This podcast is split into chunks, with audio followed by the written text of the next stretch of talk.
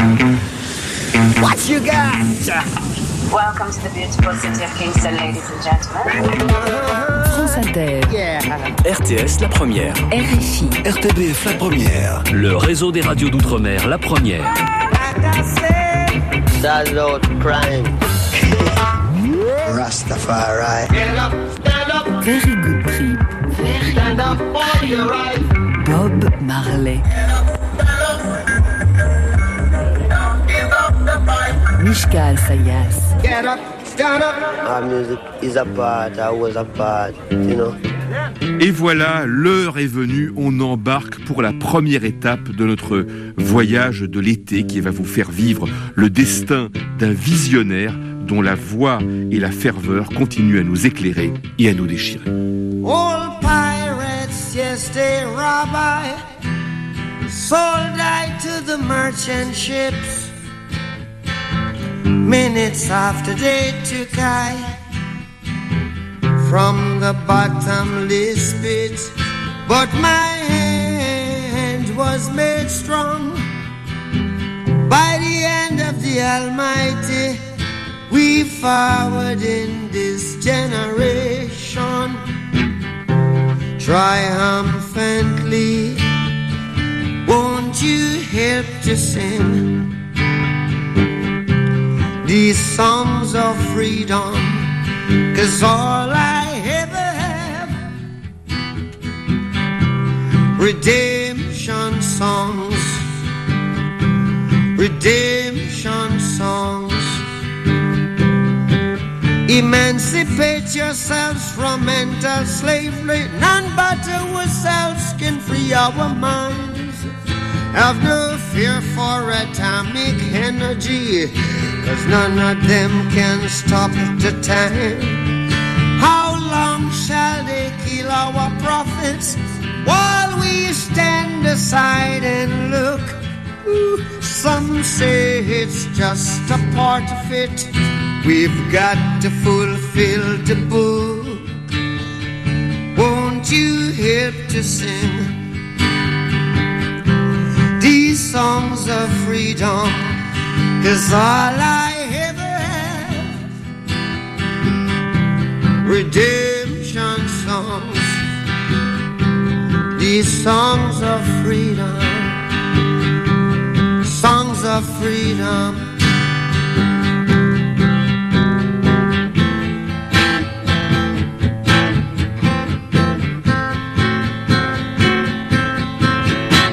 On croirait entendre euh, la maquette d'un débutant, mais c'était euh, Bob Marley, seul, à la guitare sèche, dans son studio de Kingston, en Jamaïque, au début de l'année 1980. Il ne lui restait qu'un peu plus d'un an à vivre, et il savait la gravité de la maladie qui allait l'emporter. Cette chanson, euh, Redemption Song, c'était une façon pour lui de dire adieu comme ces acteurs qui, euh, sous les projecteurs sur scène, nous ont subjugués, faisant rayonner autour d'eux une aura surhumaine, et puis qui, euh, les lumières rallumées et le rideau tombé, nous paraissent soudain tout petits et vulnérables.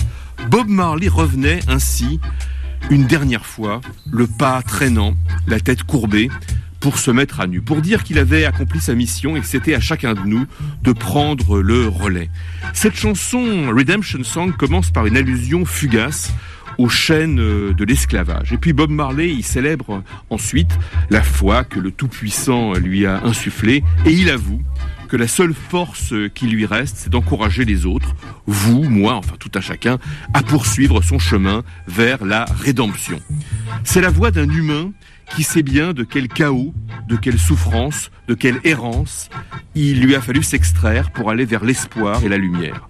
Et qui, par une sorte d'opération magique, en était venu à identifier ses espoirs à ceux de l'humanité tout entière, comme d'autres prophètes, enfin bon, si le mot vous paraît exagéré, d'autres poètes messianiques, hein, persuadés qu'on les avait mis sur Terre pour accomplir une mission. Vous pouvez tirer un fil de Victor Hugo à Bob Dylan. Alors loin de moi, loin de moi la tentation de me faire plus prêcheur que je ne suis, mais enfin même parmi vous il y a, j'en suis persuadé, de froids matérialistes à la tête euh, bien sur les épaules, vous admettrez que c'est pas facile d'évacuer le vocabulaire spiritualiste quand on se met à parler de Bob Marley.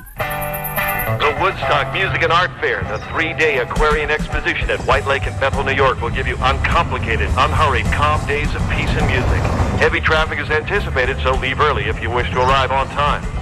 L'été dernier sur France Inter, peut-être que certains se le rappellent, j'ai évoqué le festival de, Woodstock en 1969. Eh bien peut-être que je mettrai tout le monde d'accord en disant que l'aventure de Bob Marley a représenté elle aussi, comme Woodstock, l'espoir irrationnel, le rêve, l'illusion hein, sans doute, que la musique populaire et certaines de ses voix avaient ce pouvoir mystérieux de, nous élever, voilà, de nous faire, pour ainsi dire, jaillir au-dessus de nous-mêmes, d'ouvrir grand euh, les portes de la perception, hein, comme disait euh, Jim Morrison des Doors, citant l'écrivain anglais Aldous Huxley, en tout cas, de détourner un temps notre regard d'un monde trop réel qui nous désespère et de nous donner envie de rejoindre un monde meilleur qui sans doute n'est qu'une illusion mais auquel on ne peut s'empêcher de croire parfois de toute son âme.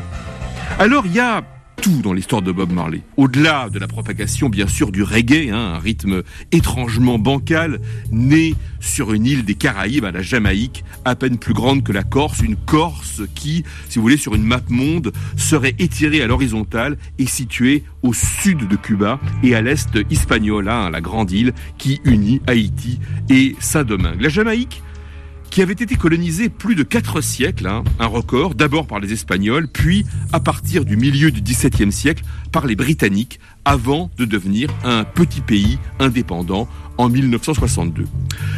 Le décor de l'histoire de Bob Marley, enfin ses débuts, hein, ressemble à un film de Scorsese, dont l'action se déroulerait dans un pays du tiers-monde. Il y a des malfrats, des gangsters, des bandes armées, des bagarres, du trafic de drogue, des règlements de compte, des tueurs à gages, des hommes politiques à la fois idéalistes et corrompus jusqu'à l'os. Il y a aussi la banlieue dure, le ghetto, les dangers de la ville et en contrepoint le refuge de la campagne, hein, l'âpre dureté des travaux des champs, là où se trouvent aussi les ancêtres, le recueillement, la sagesse. Mais le fond de l'histoire, le fond de l'histoire, c'est le destin sans précédent d'un homme sorti de nulle part et qui n'avait sa place nulle part.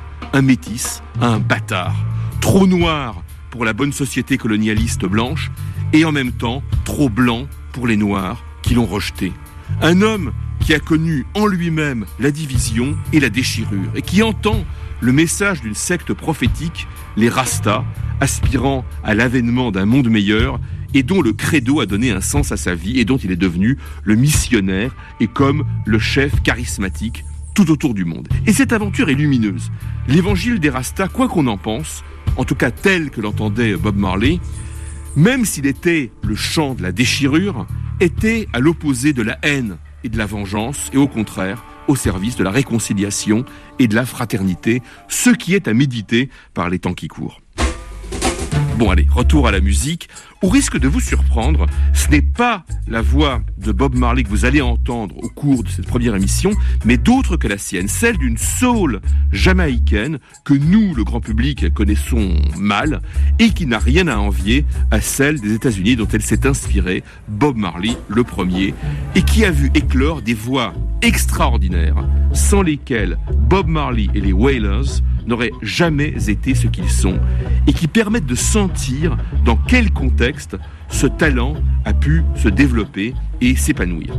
Allez, prenez par exemple la voix de Marsha Griffiths, une voix splendide, elle est toujours avec nous, surgit à Kingston, la capitale jamaïcaine, et qui a obtenu son premier tube local en 1968, une chanson qui s'appelait Feel Like Jumping, alors qu'elle n'avait pas 20 ans.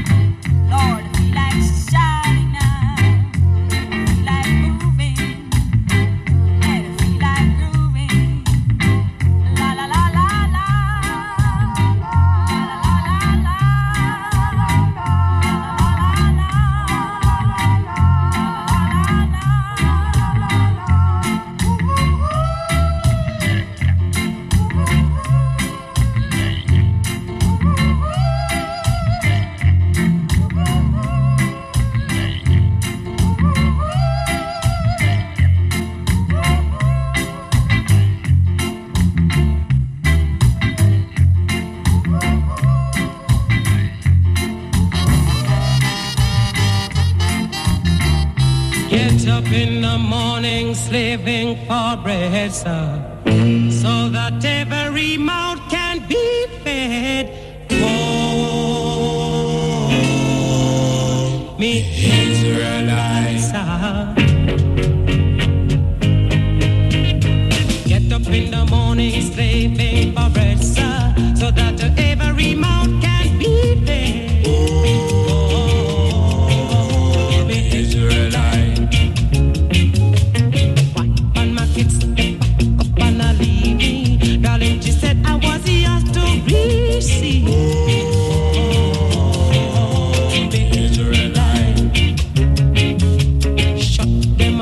a tear up choices ago.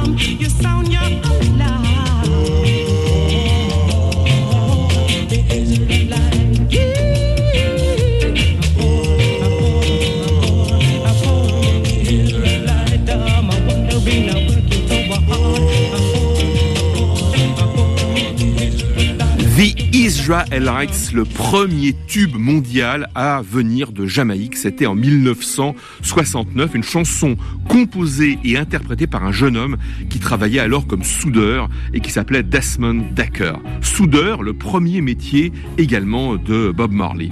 Cette chanson, donc The Israelites, a été numéro un en Grande-Bretagne et à l'origine d'un véritable phénomène.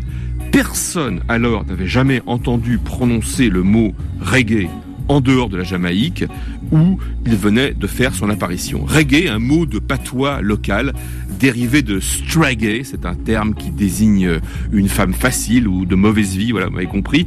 Et puis on entendait aussi en filigrane euh, l'adjectif ragged, hein, euh, R-A-2-G-E-D, qui en anglais veut dire en haillon, dépenaillé, et puis il y avait aussi un jeu de mots avec le mot anglais ragamuffin, hein, vaurien, bon à rien, un terme qu'on utilisait pour désigner les voyous euh, locaux en Jamaïque.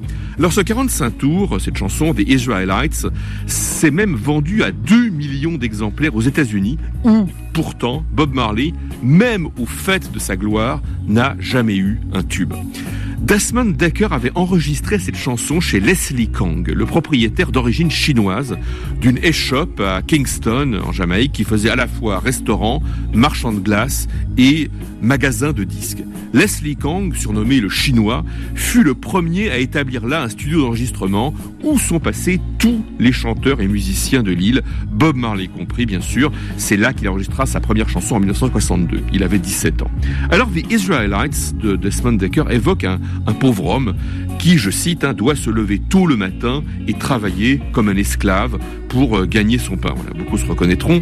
Mais la mention du sort des Israelites, les Israélites, mérite une explication qui nous ramène, bien sûr, à Bob Marley. Salam. Peace, love and joy. Vous le savez, sans doute il existait euh, alors en Jamaïque une secte chrétienne millénariste bien connue, les Rastafariens, nés dans les années 1930, dont le message touchait essentiellement les citoyens pauvres de l'île, en tout cas noirs de peau. Ces Rastas avaient euh, très mauvaise réputation auprès des autorités. Ils étaient véganes avant l'heure, hein, parce que c'était prescrit selon eux par la Bible, ils ne buvaient pas d'alcool. Ils ne se coupaient pas les cheveux, hein, qu'ils arrangeaient en natte, hein, les fameuses dreadlocks, et fumaient de la marijuana, la non moins fameuse ganja, pour prétendument euh, entrer en communication avec l'univers. Les rastas jamaïcains étaient convaincus, enfin c'était leur euh, doctrine, que les Blancs avaient falsifié à leur avantage le message de la Bible pour mieux les asservir. Et que en fait, le peuple élu, eh bien c'était eux, c'était eux les véritables Israélites, hein, jadis exilés à cause de leurs péchés depuis longtemps pardonnés. Mais heureusement, heureusement, euh, Haïlé Sélassié Ier, celui qu'on appelait le roi des rois en Éthiopie, qui était encore vivant en ce temps-là, était arrivé euh, tel que le livre de l'Apocalypse l'avait annoncé. Le lion de la tribu de Juda, voilà c'était lui, allait châtier les blancs esclavagistes, délivrer son peuple de Babylone et le ramener enfin à la terre promise de Sion, où ça, en Éthiopie évidemment, où un monde juste et parfait allait régner. Alors évidemment, en attendant, il fallait euh, se dresser et combattre, hein, comme le chanterait Bob Marley, Get up, stand up, don't give up the fight. Alors de façon intéressante, au début du XXe siècle, il y avait eu auparavant, dans les régions de la côte est de l'Afrique du Sud, un mouvement comparable au, au Rasta, quoique de moindre envergure, qui avait été formé par les disciples d'un prédicateur méthodiste qui s'appelait Enoch M. Gijima. Ces disciples se faisaient justement appeler les Israélites, entre guillemets, et ils considéraient, comme les Rastas, que le Nouveau Testament était un faux établi par les Blancs, et ils prophétisaient Armageddon, soit un total anéantissement des Blancs dans un bain de sang pour permettre évidemment, c'est le credo de toutes ces sectes, l'avènement d'un monde juste et parfait où toutes les injustices effacées, on pourrait repartir à zéro. Hélas, hélas, ces Israélites euh, se firent massacrer par la police sud-africaine en 1921. Retour à la musique avec un des plus grands chanteurs euh, jamaïcains, Ken Booth, associé à ses débuts, très jeune, hein, il avait à peine 20 ans en 1968, à ce qu'on a appelé le rocksteady, c'est un rythme alangui qui avait succédé au ska, saccadé et trépidant, avant de céder à son tour la place au reggae et à ses syncopes. Ken Booth, né trois ans après Bob Marley, a connu le même quartier que lui, Trenchtown, hein, dans le sud de Kingston, près du port, face à la presqu'île de Port Royal. Et ça s'entend, Ken Booth a été profondément influencé par le chant soul du sud des États-Unis, hein, les voix de Otis Redding et de Wilson Pickett, c'est évident. Cette chanson, Freedom Street, signée Ken Booth, est de l'année 1968.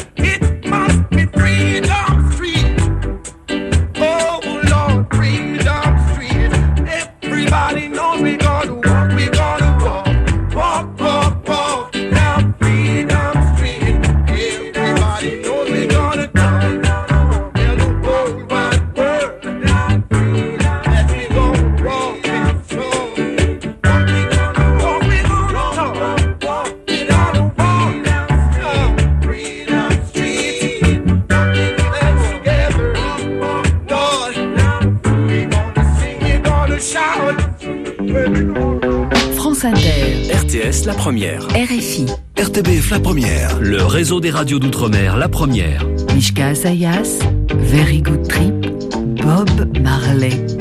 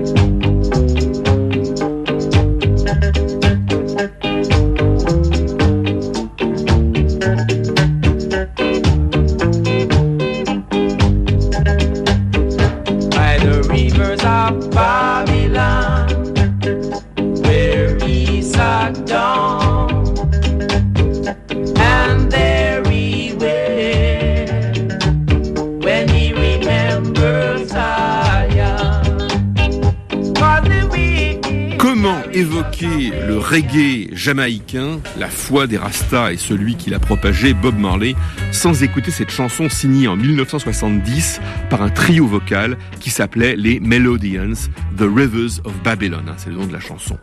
On la connaît évidemment par une adaptation disco hein, qui fait se lever tout le monde dans les salles des fêtes du monde entier, interprétée par le groupe Boney M. Boney M, hein, un groupe formé à Munich par un producteur bavarois avec un chanteur antillais et trois choristes, hein, dont deux venaient de Jamaïque. Alors la version originale hein, qu'on vient d'entendre était donc due aux Melodians, un trio vocal de l'île à l'image des Wailers, les Wailers que Bob Marley avait formés avec son ami d'enfance, Bunny Livingston comme un frère pour lui et Peter Tosh, deux remarquables chanteurs que certains pouvaient même juger supérieurs à Bob Marley. On y reviendra bien sûr. Alors pourquoi, pourquoi The Rivers of Babylon, hein, les fleuves de Babylone? Eh bien dans la foi des Rastas, qui s'appuie évidemment sur une lecture littérale de certains passages de la Bible, l'Ancien Testament bien sûr, eh bien les entre guillemets babyloniens sont ceux qui, au VIe siècle avant notre ère, avaient envahi la ville de Jérusalem et détruit le temple du roi Salomon, dispersant les douze tribus d'Israël. Alors les historiens parlent plutôt de l'empire chaldéen ou néo-babylonien, dont le souverain était alors Nabucodonosor, hein, celui qui aurait fait bâtir les illustres jardins suspendus de Babylone, considérés comme une des sept merveilles du monde. Bref, les Rastas s'identifiaient, je vous l'ai dit tout à l'heure, à ces Israélites exilés sur une terre étrangère, rêvant au retour sur leur terre natale, d'où ils avaient été chassés. Et Babylone, dans le vocabulaire des Rastas, désignait vaguement la police, le système qui les oppressait, enfin tout ce qui était euh, l'oppression. Il faut dire que les Rastas étaient très mal vus par les tenants de la loi et de l'ordre en Jamaïque. La police les arrêtait pour détention de cannabis, hein, de ganja, c'est arrivé plus d'une fois aux membres des, des Whalers. D'ailleurs, Bonnie Livingston a même passé pour cette raison un an et demi de sa vie en prison. Alors, The Rivers of Babylon, une chanson qui s'est fait connaître grâce à un film qui a eu un immense succès en Jamaïque, puis en Angleterre. Un film qui a joué un rôle déterminant dans la diffusion du reggae et sa transformation en langage musical universel. Ce film, sorti en 1972, s'appelait The Harder They Come. En français, on l'avait traduit par Tout, tout de suite.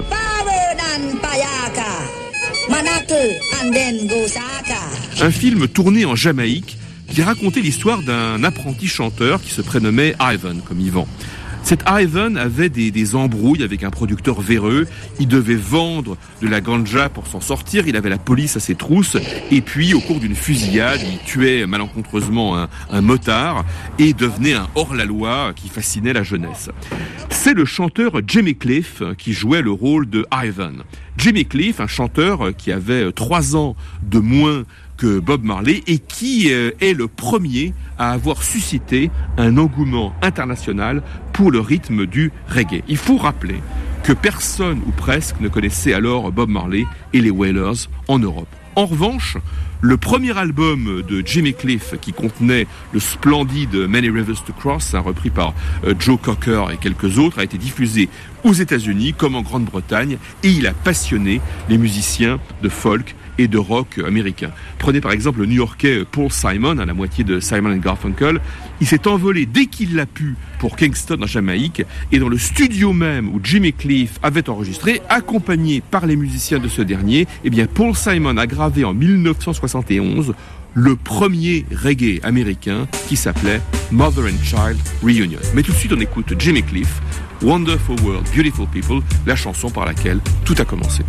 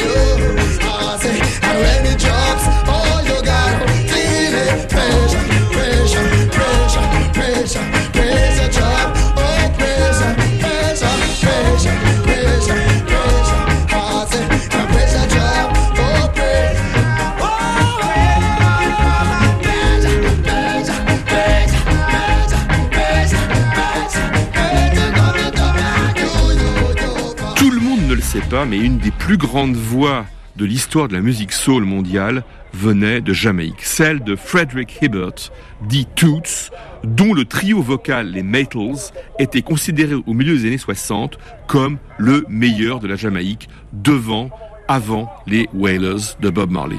Pressure Drop, c'est la chanson qu'on vient d'entendre, une des plus connues, a été enregistrée à la fin des années 60. Le chanteur anglais, qui hélas n'est plus parmi nous, Robert Palmer, l'a reprise quelques années plus tard, et puis aussi le groupe The Clash. La pression du baromètre va chuter, préparez-vous à une tempête. C'est assez, c'est assez menaçant quand on y songe. Alors pourquoi y avait-il tous ces trios vocaux en Jamaïque, dont le plus prestigieux, rassurez-vous, on aura largement le temps d'y revenir, étaient les Wailers avec Bob Marley, Bunny Livingston et Pete Tosh Eh bien, au fond, c'est assez simple à comprendre, c'est un peu comme le rap. Quand on n'a pas un sou, quand on n'a pas d'instrument ou presque rien, pas d'ampli, on n'a que sa bouche, on n'a que sa voix, à l'image des groupes américains de doo-wop des années 50 qui commençaient par chanter dans la rue, se regroupant autour d'un réverbère.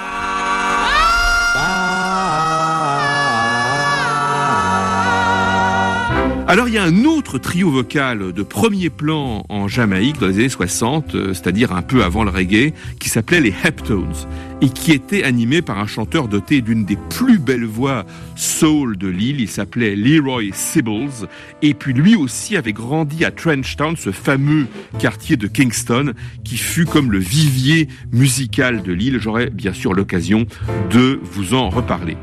Leroy Sibbles, au début des années 70, a émigré à Toronto, hein, au Canada, là où réside une importante communauté jamaïcaine. On l'écoute avec les Heptones dans Love Won't Come Easy.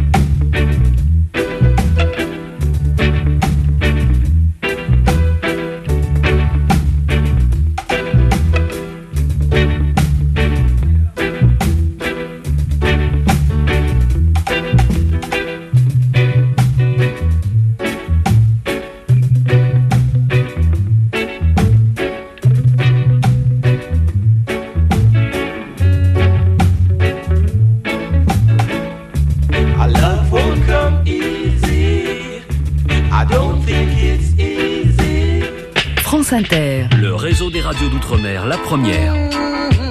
RTS La Première. RFI. RTBF La Première.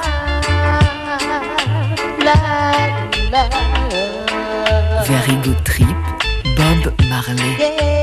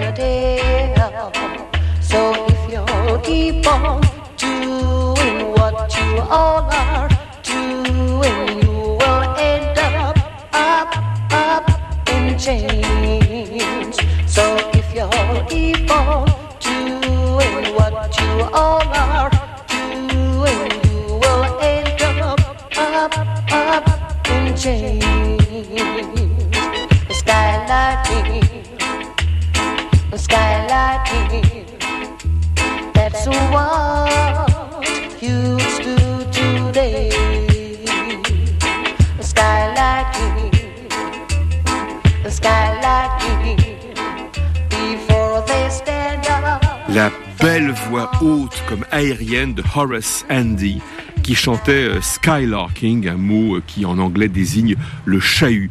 C'était en 1962. Alors cette euh, Horace Andy avait une voix de tête très particulière, hein, presque féminine, au vibrato parfois comme tragique. Il avait débuté très jeune, encore adolescent, c'était le cas de beaucoup de chanteurs en Jamaïque, au milieu des années 60. Il avait commencé en chantant le gospel à la chorale de son église locale, le parcours logique des chanteurs soul. Horace s'appelait de son nom d'origine Hines, hein, tout comme un cousin à lui, Justin, qui avait déjà une petite notoriété sur l'île. C'est d'ailleurs ce qui a poussé son producteur artistique, le légendaire Coxon Dodd, hein, celui qui a découvert et lancé la plupart des chanteurs jamaïcains, à le rebaptiser Horace Andy. Et d'ailleurs, un autre public euh, international a découvert plus tardivement euh, Horace Andy. C'était lors des concerts de Massive Attack, vous savez, ce groupe de Bristol, hein, dans le sud-ouest de l'Angleterre, qui a contribué à fonder le courant musical du trip-hop au début des années 90.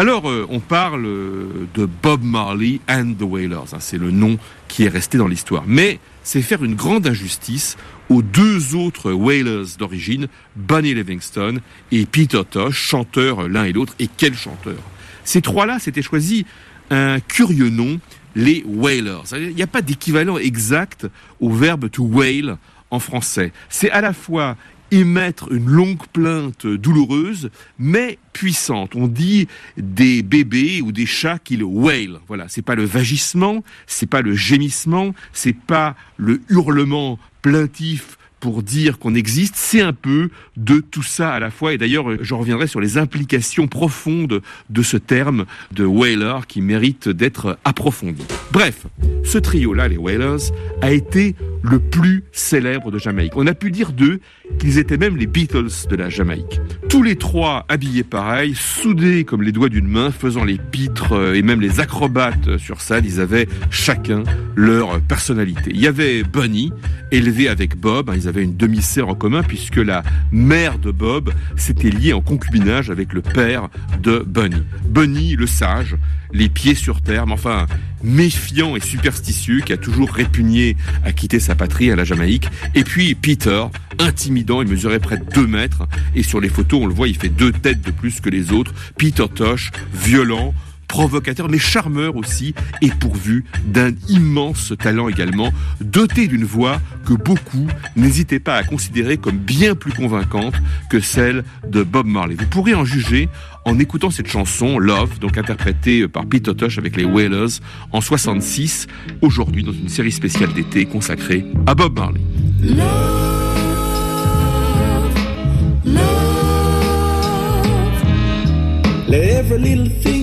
Do with love, and every little thing you say with love. Let every little thing you do with love, and every little thing you say